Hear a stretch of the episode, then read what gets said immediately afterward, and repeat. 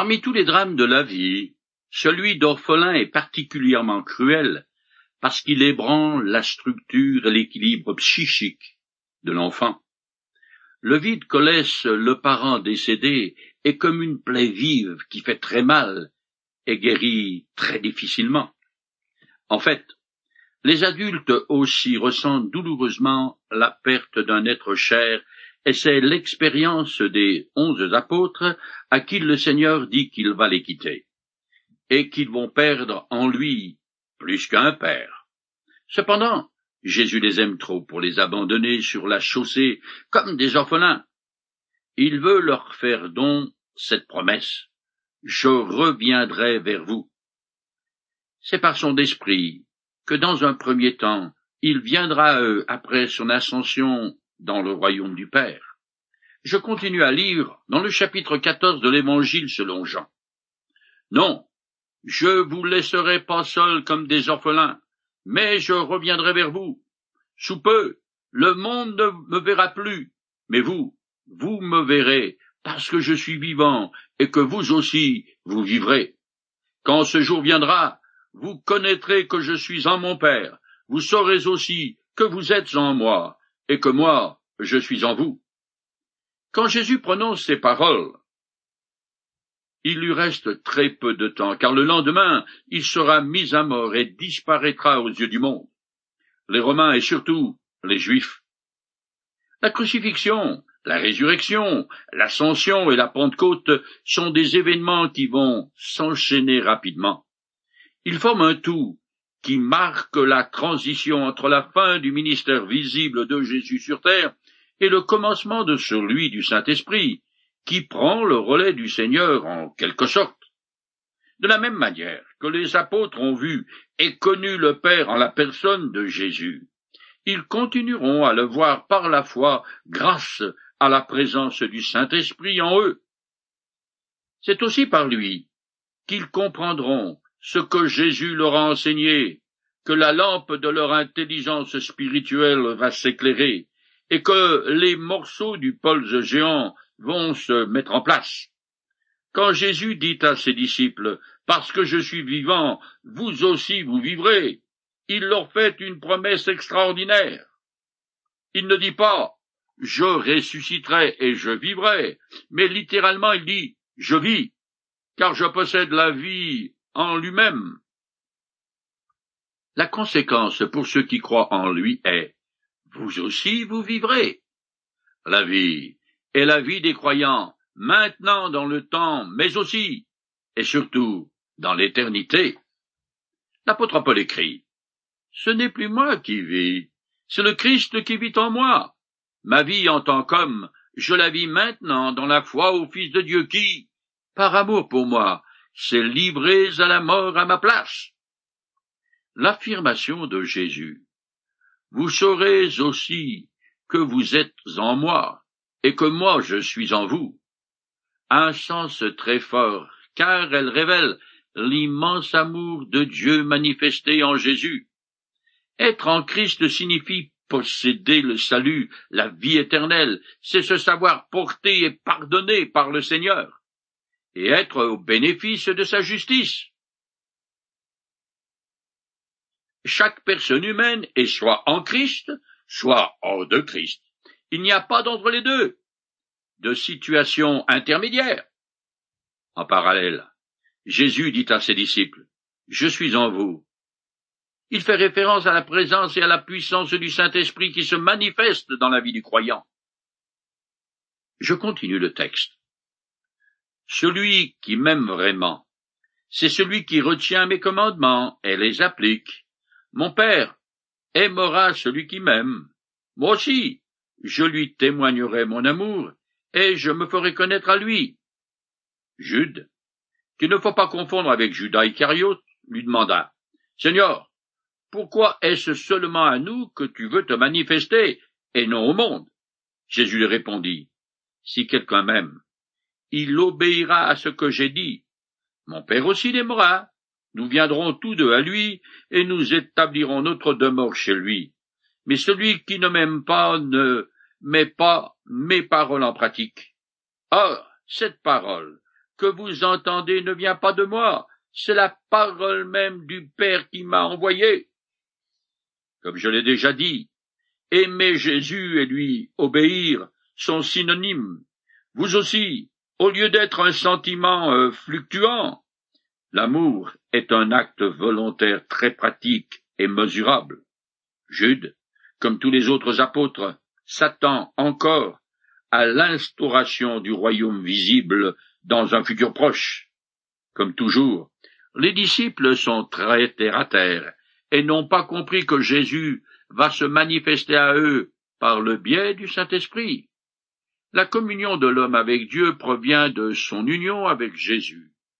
Sous l'ancienne alliance, l'Éternel avait établi sa demeure visible au milieu d'Israël, puis l'a habité au milieu de son peuple par la parole faite chair en Jésus. Maintenant le Seigneur promet de faire de chaque fidèle sa demeure. Dorénavant, au niveau individuel et intime, le Seigneur va entretenir une relation d'amour avec chaque personne qui a foi en lui et qui lui obéit. Dieu n'a pas oublié le monde pour autant, puisqu'il va établir son Église à l'entremise de ses disciples.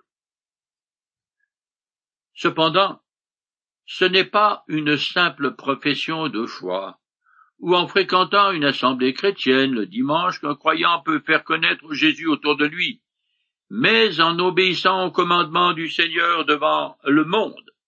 Je continue. Je vous dis tout cela pendant que je suis encore avec vous. Mais le consolateur, le Saint-Esprit que le Père enverra en mon nom, vous enseignera toutes choses et vous rappellera tout ce que je vous ai dit moi-même. C'est grâce au Saint-Esprit que plus tard, les apôtres comprendront la portée des paroles et des actes de Jésus. Ainsi, certains d'entre eux pourront rédiger les documents du Nouveau Testament, comme Jean par exemple, qui a écrit cet évangile. Quand il était sur terre, Jésus était la parole de Dieu, la parole du Père. Une fois qu'il sera parti, c'est le Saint-Esprit qui sera la parole de Dieu et la parole du Christ. La vérité n'est pas une froide doctrine, mais elle est personnifiée, elle est la vie qui pénètre et habite le croyant.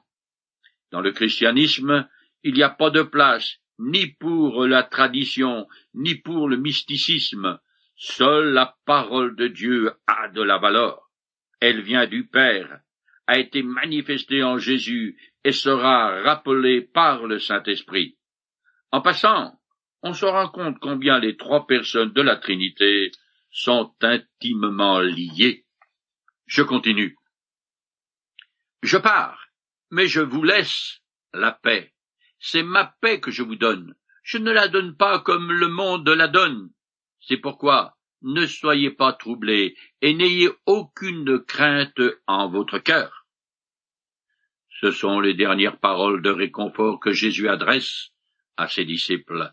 À cette époque, les Juifs se saluaient et se quittaient en disant Shalom, ce qui en hébreu veut dire paix. Le Nouveau Testament distingue plusieurs catégories de paix. L'homme dont les péchés sont pardonnés est en paix avec Dieu.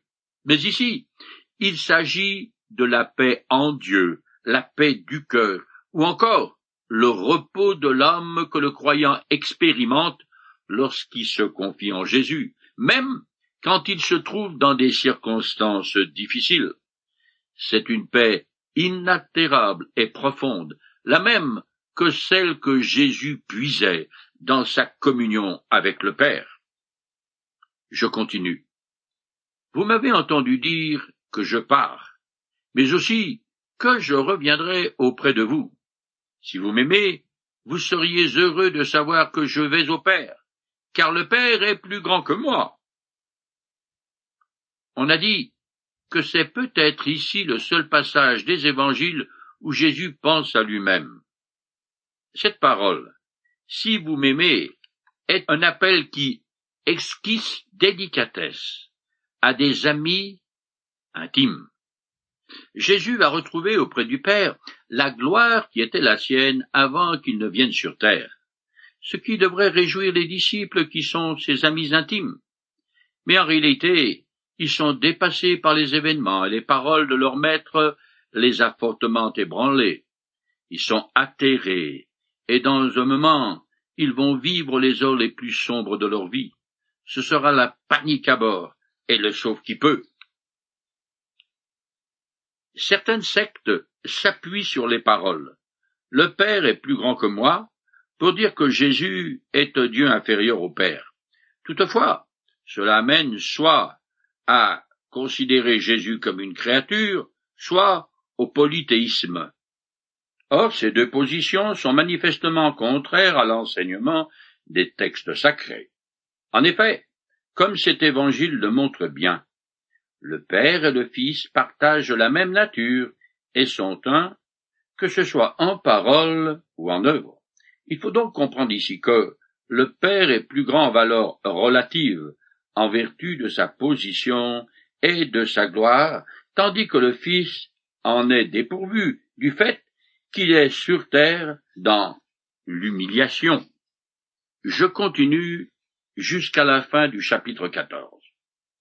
Je vous ai prévenu dès maintenant, avant que ces choses arrivent, pour qu'au jour où elles se produiront, vous croyiez. Désormais je n'aurai plus guère l'occasion de m'entretenir avec vous, car le dominateur de ce monde vient.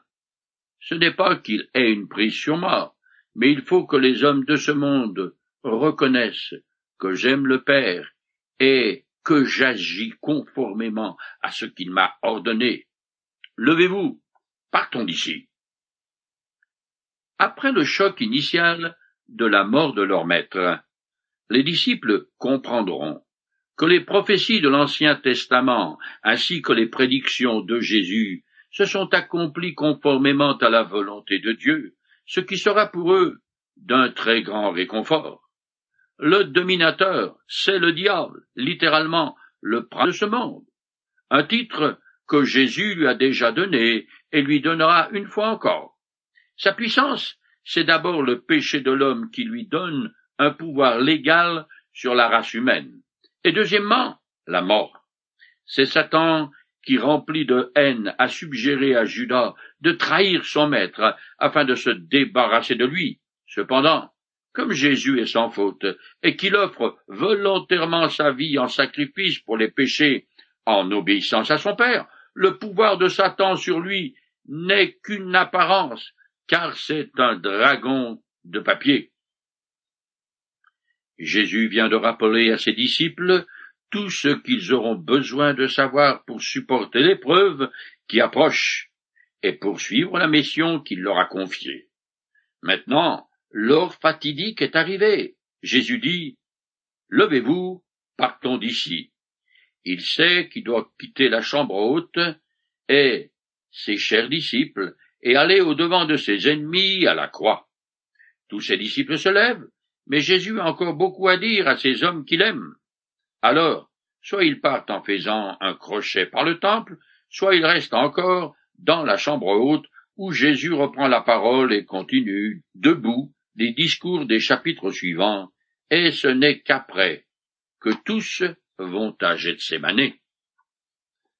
Nous voici maintenant au chapitre 15 qui poursuit donc l'entretien précédent et qu'on appelle le discours de la chambre haute. Jésus va expliquer aux apôtres le type de relation qu'ils devront entretenir avec lui, entre eux et à l'égard du monde hostile. Ses disciples ont pour tâche première de demeurer en lui, c'est-à-dire de lui obéir, de s'aimer les uns les autres et de témoigner de leur foi en lui. Puis Jésus va dans le jardin où il est arrêté. Mais avant cela, il va donner ce dernier discours qui s'étend sur trois chapitres. Jean ne nous dit pas où il a eu lieu. Comme je l'ai dit, certains exégètes pensent qu'avant de se rendre à Gethsemane, Jésus a fait un crochet par le temple qui restait ouvert toute la nuit durant la fête de Pâques. Construit par le roi Hérode, c'était un bâtiment imposant et une merveille d'architecture. On dit aussi que ses portes étaient d'une très grande beauté. Elles avaient été façonnées en Grèce, acheminées par bateau jusqu'à Jérusalem, puis installées sur place. Elle était en bronze battu et ornée d'un plan de vigne en or sculpté. On venait de partout, rien que pour les admirer. Si Jésus s'est rendu une dernière fois au temple, alors le discours qui va suivre et qu'il s'adresse en priorité aux disciples est aussi eu pour auditeurs des pèlerins de passage. Ce dont on est sûr, par contre, c'est que tard dans la soirée, Jésus et les onze vont au jardin des Oliviers, dont les flancs sont couverts de vignes. Je commence à lire le chapitre 15. Je suis le vrai plan de vigne et mon père est le vigneron. C'est la dernière des sept déclarations retentissantes qui commence par Je suis. Israël est la vigne que l'Éternel s'est choisie, et à laquelle il accorde ses soins et toute son attention. Tout au long de l'Ancien Testament, la vigne est l'un des symboles de la nation d'Israël. Je cite quelques passages caractéristiques. Tu avais arraché de l'Égypte une vigne, puis tu as chassé des nations, et tu l'as replantée. Or c'est la nation Israël qui est la vigne de l'Éternel, du Seigneur des armées célestes. Le plan qui faisait ses délices, ce sont les habitants du pays de Juda. Il attendait d'eux la droiture, et ce n'est qu'injustice. Il attendait d'eux la justice, et ce sont des cris de détresse. Moi, je t'avais planté comme un sept excellent d'une variété sûre. Comment se fait-il donc que tu te sois changé en plan dégénéré d'une vie sauvage? Israël est semblable à une vigne qui dégénère. Il ne produit du fruit que pour lui-même. Dieu désirait ardemment que sa vigne produise du bon fruit. Mais en vain, car elle a donné que du mauvais raisin. Ainsi, en tant que vrai cep, Jésus accomplit ce que la nation d'Israël aurait dû faire. Par ses paroles, Jésus se présente comme l'Israël authentique. Tout comme il a dit être la véritable lumière et le vrai pain de vie, le cep de vigne est un arbuste sans aucune beauté, contrairement au cèdre du Liban par exemple. Mais il est vivace, et normalement il produit du fruit exquis et un vin généreux. Jésus le vrai cep, dont fait partie les serments, c'est-à-dire les vrais croyants et ils portent, ou doivent porter, beaucoup de bons fruits.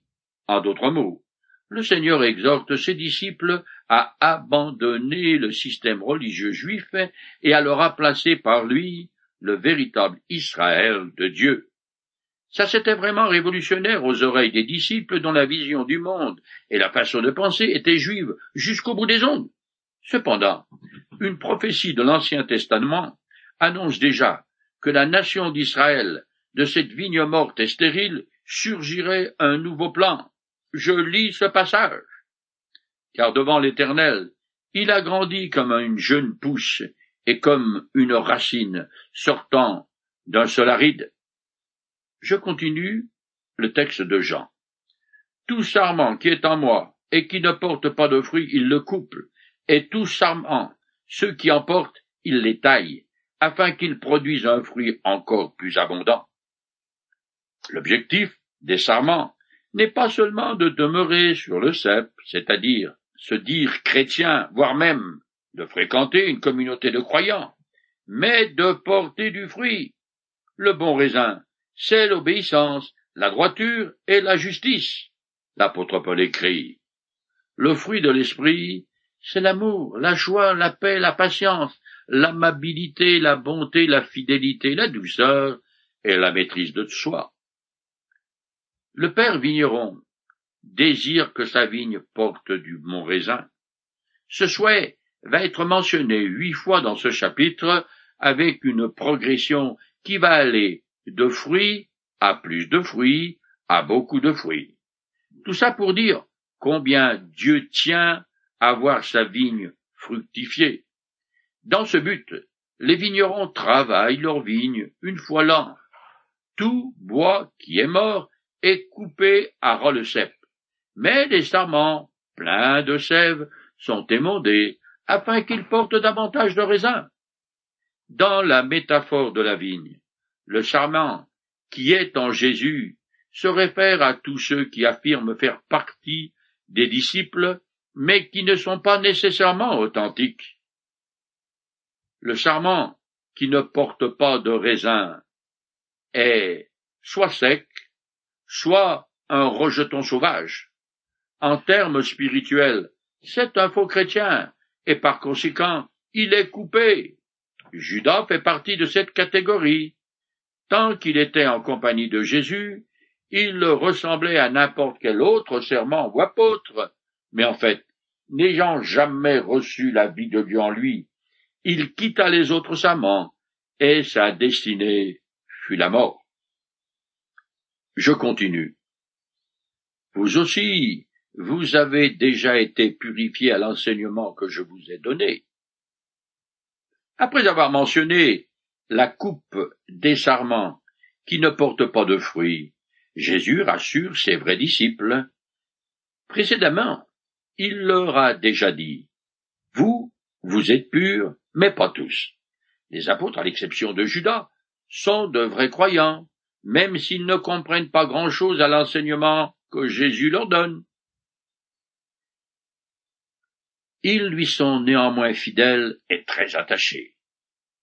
Ils lui sont soumis, et ils essayent de suivre ses instructions autant qu'ils le peuvent. C'est la parole de Dieu et sa puissance purificatrice qui rend pur. Elle donne la vie et émonde les sarments afin qu'ils portent davantage de fruits. L'apôtre Pierre écrit Par votre obéissance à la vérité, vous avez été purifiés dans votre être, car vous êtes nés à une vie nouvelle par une semence incorruptible, la parole vivante et éternelle de Dieu.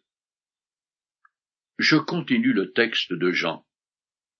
Demeurez en moi, et moi je demeurerai en vous. Un sarment ne saurait porter du fruit tout seul, sans demeurer attaché au cep. Il en est de même pour vous.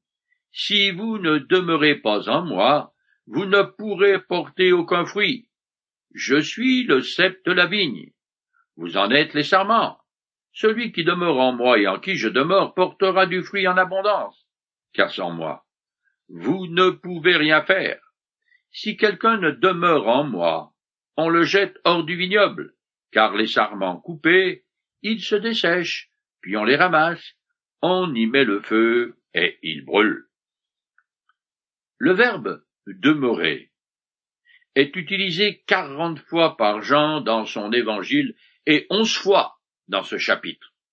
À partir d'ici, Jésus déclare dix fois en sept versets que ce qui compte par-dessus tout, c'est de demeurer en lui en renonçant à tout mérite propre, à la sagesse humaine et à sa propre volonté. Telles sont les conditions d'une communion vivante avec le Seigneur et de la fécondité spirituelle, car, laissé à ses propres ressources, le croyant est stérile. L'attachement à la religion, que ce soit le judaïsme ou une autre, à une organisation ou à des rites, n'a pas la moindre valeur aux yeux de Dieu. Jésus a déjà déclaré qui est le cep. Mais ce n'est que maintenant qu'il dit aussi que chaque disciple est un sarment. Pour que celui-ci porte du fruit, il est nécessaire que la sève du pied de vigne lui soit transmise, que la vie du Fils de Dieu soit reproduite dans celle du croyant. C'est pourquoi ce dernier doit obéir aux enseignements de Jésus, ce qui revient à demeurer en lui. Alors, comme la sève du cep dans le sarment, l'Esprit de Dieu fait porter du fruit aux croyants. Le verbe demeurer décrit une réalité riche de sens. Il signifie s'attacher fidèlement à l'enseignement du Seigneur et lui obéir. Mais ces implications sont d'aimer les autres selon l'exemple que Jésus a donné aussi annoncer à ceux qu'on côtoie qui il est et la valeur de son sacrifice sur la croix. Par contre, ceux qui se prétendent chrétiens et qui n'obéissent pas au Christ sont comme les sarments sans vie ou sauvages de la vigne. Comme ils ne portent pas de fruits, on les couple, on les rassemble, on les fait sécher, et finalement ils brûlent. Une pensée bien sinistre.